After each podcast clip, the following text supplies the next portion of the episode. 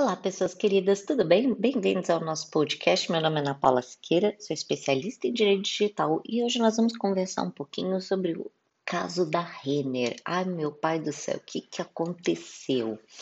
Gente, o que aconteceu é o óbvio lulante, tá? Toda e qualquer empresa pode ser vítima de um ataque hacker.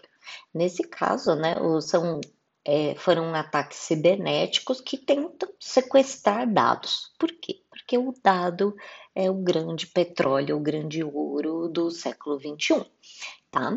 Então, o que, que aconteceu? O site da Renner estava lá, bonitinho, no ar, né, até dia 19, e aí começou o sistema ficar lento e a, a dar falhas, tá? Então, apesar das compras estarem acontecendo sem problema algum. A loja física continua operando, tá? E a empresa até fez um comunicado que eu achei que foi muito bom, muito bem-vindo, né?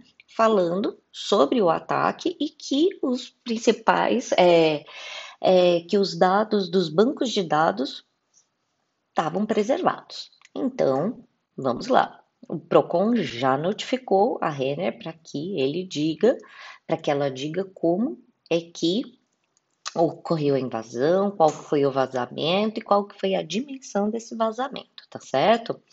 Então, nesse documento eu achei muito bacana, a empresa colocou, né, que continua atuando para mitigar os efeitos desse ransomware, né, que é esse ataque cibernético.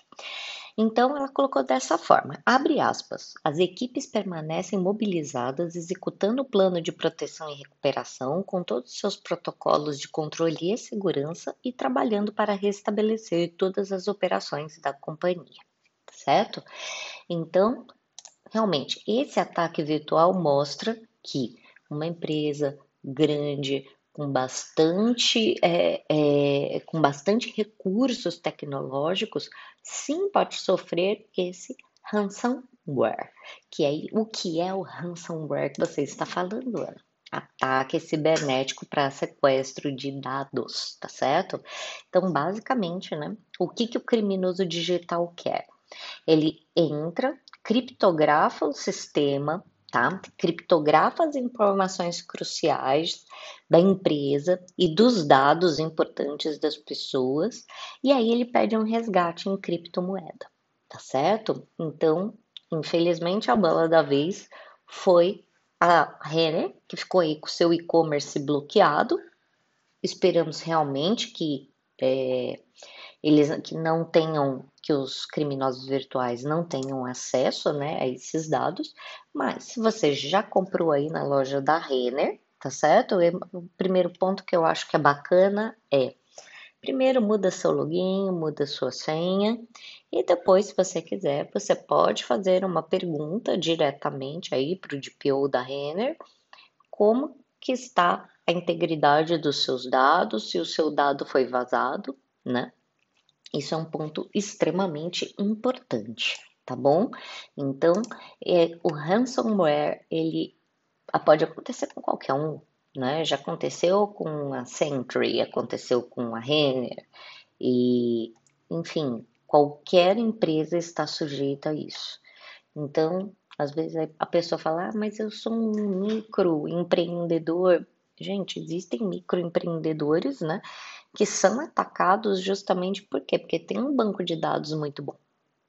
Então, independentemente se você ganha muito ou pouco, esse criminoso vai lá e pede um resgate.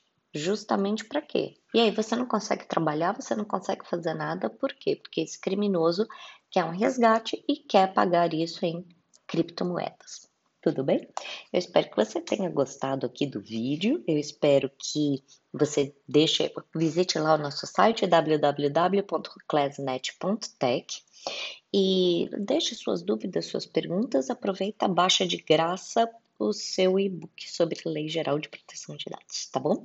E siga a gente também lá nas redes sociais, no Instagram, Ana Paula LGPD e no LinkedIn também. Ana Paula Siqueira Lazarisca de Mesquita. Ah, fiquei com preto, credo. Mas você vai chegar lá, tá bom? Um beijo, uma excelente semana para vocês. Tchau!